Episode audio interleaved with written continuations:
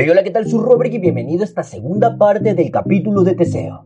Y realmente en esta parte inicia toda esta historia. Y bueno, lo vas a seguir escuchando. Pero antes recuerda seguirme en mis redes sociales, para que así estés al día con las actualizaciones de este capítulo y de todos los de este podcast. Además, recomendarlo a tus amigos, para que esta comunidad de amantes de la mitología griega siga creciendo. Sigue escuchándose, mi Dios. El hijo de Etra estaba grande y sano, lo cual era de esperar, puesto que tenía uno o dos padres fuertes. La joven le puso de nombre Teseo, que significa el que reúne. A lo mejor porque esperaba que reuniera a todos los griegos para formar una gran familia feliz. O igual porque el chaval era tan hiperactivo que Etra y una docena de niñeras tenían que pasarse el santo día juntas detrás de él para encontrarlo.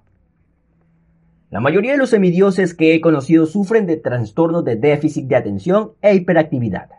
Es algo que te mantiene vivo en el campo de batalla, puesto que eres consciente de todo, absolutamente todo.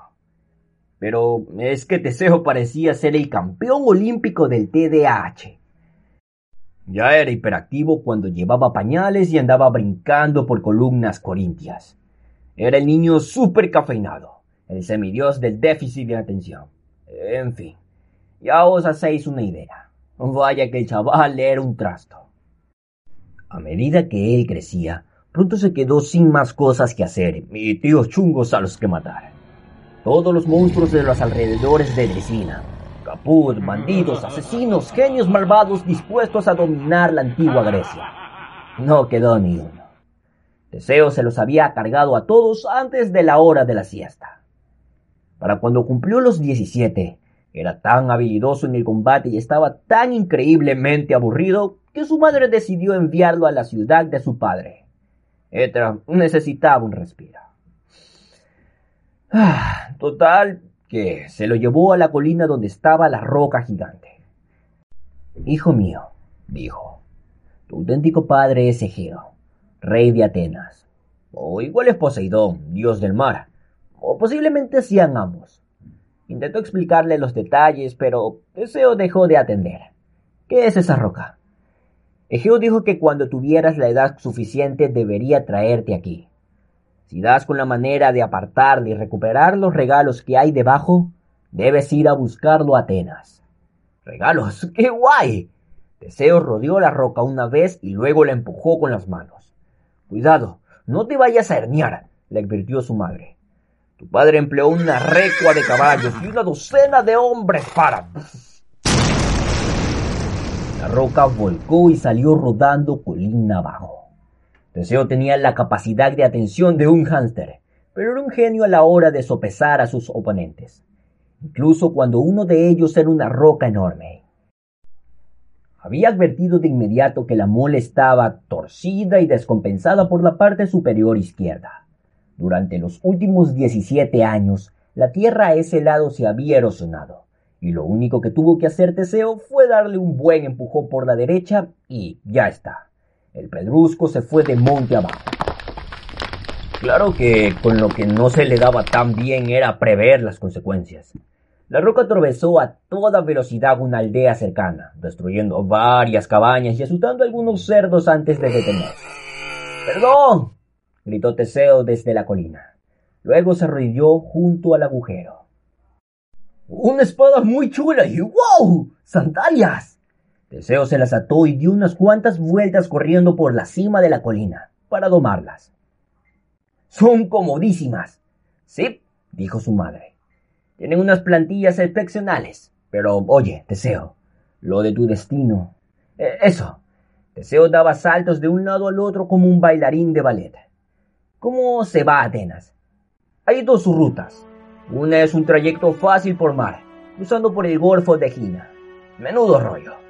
Teseo sacó la espada y empezó a corretear en círculos atacando a enemigos imaginarios, aunque su madre le había dicho mil veces que no corriera con instrumentos constantes en la mano. La otra vía es por tierra, prosiguió Etra. Es extremadamente peligrosa y está infestada de tiendas de horteras, Ah, el viaje te llevará muchos días y podrían... Bueno, podrías acabar muerto. Mola. Teseo siempre elegía el camino más arriesgado, así que Etra ya se lo esperaba. Pensó que más le valía advertirlo de lo que le aguardaba. Sé de al menos seis enemigos mortales que habitan en ese camino, comenzó. Voy a hablarte de ellos. Intenta prestar atención. Teseo saltaba de un lado a otro, cortando el aire con la espada. Eh, sí, estoy escuchándote. Etra le contó todo lo que sabía. Le resultaba difícil concentrarse mientras Teseo andaba dando brincos de kung fu. Y dudaba de que se hubiera enterado de una sola palabra. Hijo, por favor, suplicó. Los seis villanos de Camino a Atenas son mucho peores que los bandidos a los que estás acostumbrado a enfrentarte. Durante generaciones han hecho imposible el viaje por tierra entre Trisina y Atenas. Entonces los mataré a todos y haré que el camino sea seguro. Deseo besó a su madre y echó a correr colina abajo blandiendo su nueva espada. ¡Adiós, mamá! ¡Gracias por todo! Etra respiró. Sin el huracán Teseo recorriendo el palacio, a lo mejor conseguía dormir por fin una noche entera. No estaba demasiado preocupada por su hijo, pues los bandidos y los monstruos no tenían ni idea de lo que se les venía encima. Teseo no tardó mucho en dar con su primer enemigo lo cual le fue muy bien, porque necesitaba quemar un poco de energía. Andaba chapoteando por camino enlodado mientras disfrutaba del bonito paisaje de árboles muertos y aldeas quemadas, cuando se encontró con un tiarrón muy feo. Llevaba al hombro un garrote de bronce reluciente, y a sus pies el suelo estaba lleno de esferas aplastadas y peludas, como si fueran melones llenos de moho. Al acercarse a él, Teseo se dio cuenta de los melones que eran cabezas humanas. Sobresalían del barro todavía, unidas a los cuerpos que habían sido enterrados de pie. Por lo visto, los infortunados viajeros habían sido utilizados como topos en un siniestro juego que consistía en aplastarles la cabeza a martillazos. ¡Alto! Bramó el tío del garrote, lo cual fue una tontería, porque Teseo ya se había detenido para admirar las cabezas. Dame todo lo que tengas de valor y luego te mataré. El bandido medía más de dos metros de altura. Hacía poco menos que un camión blindado. Su cara era tan fea y estaba tan hinchada que parecía que se lo hubieran restregado con hormigas rojas. Lucía unos músculos abultados en los brazos, pero tenía las piernas consumidas y torcidas, metidas en unas férulas que le iban desde los muslos hasta los tobillos. He oído hablar de ti, exclamó Teseo. Tú eres Perifetes. ¿Lo ven? En realidad sí había escuchado las historias de su madre, lo que demuestra que no hay que subestimar nunca un héroe con TDAH. Asimilamos muchísima más información de la que os pensáis. Lo de corretear por ahí blandiendo una espada es solo nuestra forma de concentrarnos.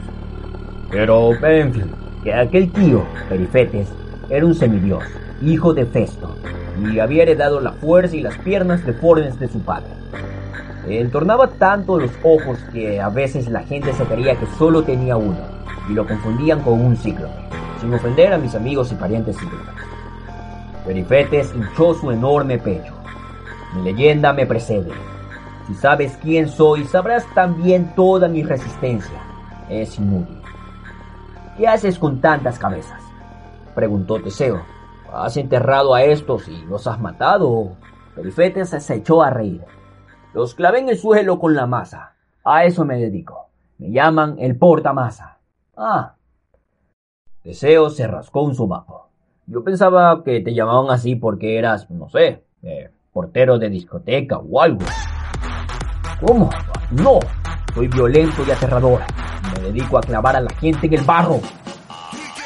Así que no vamos a irnos de fiesta esta noche a ir a balotear un poco. Perifetes frunció el ceño. No estaba acostumbrado a que lo invitaran a bailar. Voy a robarte y luego te mataré, mequetrefe. Oye, ¿qué sandalias más bonitas? Dámelas. Perifetes blandió la masa, pero Teseo no tembló de terror como el monstruo esperaba.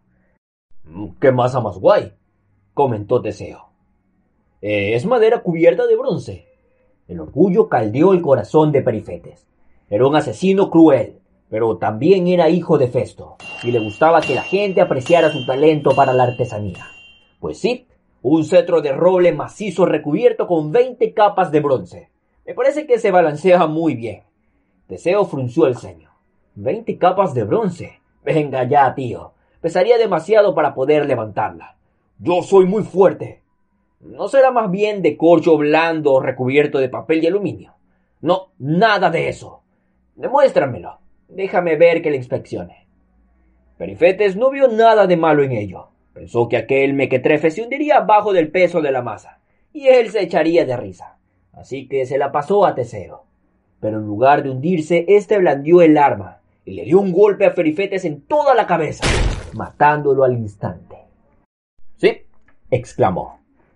sí que es madera recubierta de bronce. Gracias, tío. Creo que me quedo con ella. Perifetes no se opuso, puesto que estaba muerto. Teseo se echó su nueva arma favorita al hombro y prosiguió su viaje. De vez en cuando se internaba en los bosques para ver ardillas. Empezaba a correr atraído por algún objeto brillante en el suelo o se detenía aquí y allá para quedarse mirando algún insecto. Y bueno, de ahí viene el dicho por ahí andando y con el mazo dando. Bueno, estoy seguro de que así es. A medida de que Teseo avanzaba hacia el norte, los bandidos y monstruos más espabilados se apartaban de él. Los tontos, en cambio, acababan con la cabeza partida de un porrazo. Unos días después, Teseo llegó al estrecho puente de tierra que se conectaba al Peloponeso, con el territorio más al norte llamado Ática. Como era un embudo natural, era también el punto perfecto para los bandidos. Teseo andaba paseando por un bosque de altos pinos cuando vio un tío vestido como un leñador. Tejanos, camisa de franela, barba poblada y una gorra sobre el pelo rizado. No se sabe cómo, había doblado un pino de 15 metros y sujetaba la punta contra el suelo con las dos manos. El hombre sonrió al ver a Teseo. Hola, forastero. Me llamo Sinis y allí está mi hija Perigune. Una guapa jovencita con un vestido de franela se asomó detrás de un árbol y lo saludó nerviosa. Su expresión decía, huye por favor. Teseo sonrió al leñador. ¿Por qué sujetas ese árbol contra el suelo? Ah, es una ficción que tengo, contestó Sinis. Me llaman el doblador de árboles. Ah, es un apodo muy gacho. Sí, me gusta desafiar a la gente. Cualquiera que sea capaz de sujetar un pino como estoy haciéndolo yo ahora, puede casarse con mi hija. Todavía no lo ha conseguido nadie. ¿Quieres probar? Teseo se acercó y vio que a Sinis le temblaban los brazos y las piernas. Sujetar así un pino adulto, incluso para aquel tipo con tanto músculo y tantísima experiencia, no era fácil. Por suerte, Edra le había hablado de Sinis, por eso Teseo ya conocía de qué iba aquella historia. Sinis era hijo de Poseidón. Había heredado la fuerza sobrenatural de su padre y la capacidad de mantener los pies pegados al suelo en casi cualquier situación. Supongo que porque Poseidón era el agitador de la Tierra y podía hacer temblar todo el planeta. Yo no heredé nada de eso, pero procuro no amargarme. Cuando Sinis era joven, se entretenía doblando árboles altos para luego soltarlos, como si fueran catapultas, lanzaba sandías y encantadores animalillos del bosque a la estratosfera. Era todo un campeón en dicha modalidad, pero entonces cayó en la cuenta de que podía catapultar a seres humanos lo único que tenía que hacer era engañarlos o bien obligarlos a que sujetaran la punta de un árbol cuando estaba doblado. A lo largo de los años había perfeccionado su pasatiempo. A veces ataba las manos de sus víctimas a la copa del árbol para que no pudiera soltarlo. A veces doblaba dos árboles al mismo tiempo y entonces, cuando tenía las manos ocupadas, ordenaba a Peregune que atara el brazo izquierdo a su víctima de un árbol y el derecho al otro. Y luego Cini soltaba los dos árboles a la vez. No veáis qué divertido. Nunca se sabía qué parte de víctima volaría en una dirección o en la otra. Un desafío interesante, opinó Deseo. Hablando hipotéticamente, ¿qué sucede si rechazo la oferta? Ah, bueno, pues entonces hablando hipotéticamente estarías insultando la belleza de mi hija, de manera que yo insistiría en desafiarte a hacer algo todavía más difícil. Te ataría dos pinos, una muñeca cada uno, y te obligaría a sostenerlos contra el suelo todo el tiempo que pudieras. Y cuando al final te cansaras... Ah, ya veo. Así que puedo sujetar un pino y tener la oportunidad de ganar una chica guapa, o puedo sujetar dos pinos y ganar una muerte segura. Aprendes deprisa. Y si echo a correr sin más. Sini se puso a reír. Pues que tenga suerte. ¿Ves todos esos esqueletos que hay dispersos entre las piñas? Eh, sí, me preguntaba de dónde habían salido. Pues son los tipos que no aceptaron el desafío. Nunca he perdido un combate de cuerpo a cuerpo, así que luchar contra mí es inútil. Y si echas a correr, en fin, tengo una puntería infalible a una distancia de hasta 5 kilómetros con un pino catapulta. Puedo derribarte con una roca o un alce. No tengo ganas de que me caiga encima un alce volante, dijo Teseo. Me apunto al desafío del árbol. Excelente. Ven aquí. Teseo dejó el garrote. Se acercó al doblador de árboles y sopesó la situación. No era tan fuerte como Sinis. No tenía la habilidad de quedarse clavado en la tierra. Ni siquiera tenía un plan. Pero echó un vistazo a la chica. Y su distraído cerebro empezó a funcionar a toda velocidad. Una chica entre los árboles. Una chica. Un árbol. Los árboles tienen espíritu. Tengo hambre. Uf, qué mal huele Sinis. Una driada. Fijo que las driadas de estos árboles están hasta las narices de tanto doblarse. Anda, ahí hay una ardilla. Nada, tú tómate tu tiempo, masculló Simis con el sudor goteándole por la nuca. Deseo tocó las ramas del pino con las puntas de los dedos y pensó. Ah, del árbol. ¿Queréis libraros del amigo doblador de árboles? Pues ayudadme. No sabía muy bien si las driadas lo habrían escuchado, pero agarró la punta del árbol. ¿Lo tienes? preguntó Sinis. Quiero asegurarme de que lo tienes bien sujeto. Sinis era muy educado con la gente que estaba a punto de matar. Sí, contestó Teseo, lo tengo. Vale, pero para estar seguros. Sinis apartó con cuidado una mano del árbol y se sacó del bolsillo trasero una correa de cuero. Ató con ella la muñeca de Teseo al pino, lo cual no era fácil cuando se disponía de una sola mano, pero es que Sinis tenía mucha práctica. Ya está. Ya tienes la correa de seguridad para el viaje. Nos vemos. Y Sinis se apartó de un brinco. Esperaba que el pino se enderezara de golpe como siempre, poniendo en órbita a Teseo, quien probablemente se quedaría manco del brazo derecho. Pero el árbol no se movió. Teseo lo tenía sujeto con firmeza al suelo. A lo mejor lo ayudó el espíritu del árbol. Además, Teseo era fuerte y listo y sabía cómo aplicar la mínima presión para obtener el máximo resultado como por ejemplo para hacer rodar una aldea una piedra gigantesca. El caso es que mantenía los pies bien aplastados y ni siquiera le temblaban los brazos. Bueno, dijo, ¿cuánto tiempo tengo que sujetar esto para ganarme a tu hija? Sinis se sobrepuso a su pasmo. Me parece increíble que todavía aguantes, jovencito. Pero solo eres humano. En algún momento te quedarás sin fuerza y entonces morirás. Ah, ya veo, comentó Teseo. Pues en ese caso mejor me pongo cómodo. Esta cinta de seguridad me roza mucho. Apartó una mano del árbol que siguió sin moverse y a continuación sacó la espada y se puso a cortar la correa de cuero. ¿Qué estás haciendo? gritó Sinis. Si crees que puedes abandonar el desafío así sin más, no. Yo voy a seguir sujetando el árbol. Teseo envainó la espada y continuó aguantando el pino con una sola mano. Puedo estar aquí todo el día. ¿Cuánto tiempo quieres esperar? Teseo se jugaba algo que así ni siendo un semidios sufría tanto como él. TDAH. Y efectivamente, en unos 10 segundos Simis ya se había impacientado. Esto es imposible. ¿Cuál es tu secreto? El truco está en el agarre, contestó Teseo. Ven que te enseño.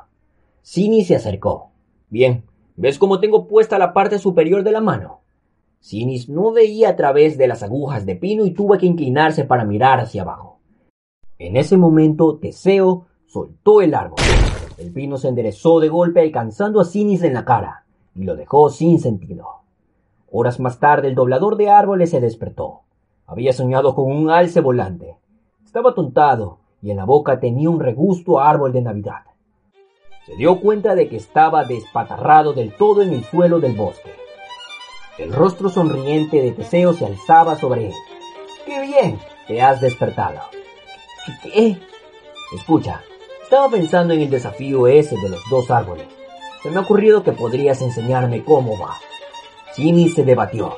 Tenía las muñecas bien atadas. ¿Qué has hecho? Bueno, tengo dos pinos doblados hasta el suelo, justo detrás de tu cabeza. Estoy sujetándolo con mi pie. Tú tienes las muñecas atadas a ellos, así que yo en tu lugar me levantaría para prepararme. Sinis lanzó un gemido, forcejeó para ponerse en pie, lo cual no era nada fácil con las manos atadas. Tuvo que dar una especie de voltereta hacia atrás para arrastrarse hacia los árboles. Eh, no puedes hacer esto. Ups. Teseo retrocedió un paso dejando que Sinis sujetara a él solo los pinos. Sinis llevaba toda la vida doblando árboles. Era el super fuerte y podía mantener los pies clavados en el suelo en casi cualquier situación. Pero ahora estaba atontado y adolorido. Los dos árboles parecían estar luchando contra él, esforzándose por liberarse. Los pinos parecían furiosos. ¿Cómo? gemió Sin. ¿Cómo has podido sujetarme a los dos árboles y además atarme? Me han ayudado. La hija del bandido se asomó de atrás de un árbol. Eh, hola papá. Prigune, desátame. Eh, lo siento papi. Este joven tan guapo ha ganado tu concurso, así que ahora le pertenezco a él. Adiós. Teseo cogió la masa y se alejó con Perigune de la mano, mientras Simi gritaba a su espalda. ¿Seguro que esto te parece bien, Perigune? Preguntó Teseo. Uf, desde luego. Tu padre es horroroso. Habría acabado lanzándome a mí por los aires. Era solo cuestión de tiempo. ¿Hasta cuándo podrás sujetarlo? Detrás de ellos se oyó un gemido ahogado, seguido de, un... de los árboles enderezándose de golpe. Y luego como si un bicho de 250 kilos estrechara contra un parabrisas. Eh, no mucho, contestó Perigune. ¿Te apetece cenar algo? Me muero de hambre. Fueron andando a la aldea más cercana y pasaron juntos cinco días muy agradables. Algunas historias cuentan que Perigune incluso tuvo hijos con Teseo. Pero yo no estaba allí, así que no pienso cotillar. Al final, Teseo le explicó que debía proseguir su viaje. Tenía cosas que hacer en Atenas Perigune había visto ya bastante del camino y de sus malvados bandidos, de modo que decidió quedarse allí mismo y rehacer su vida. Se separaron como grandes amigos.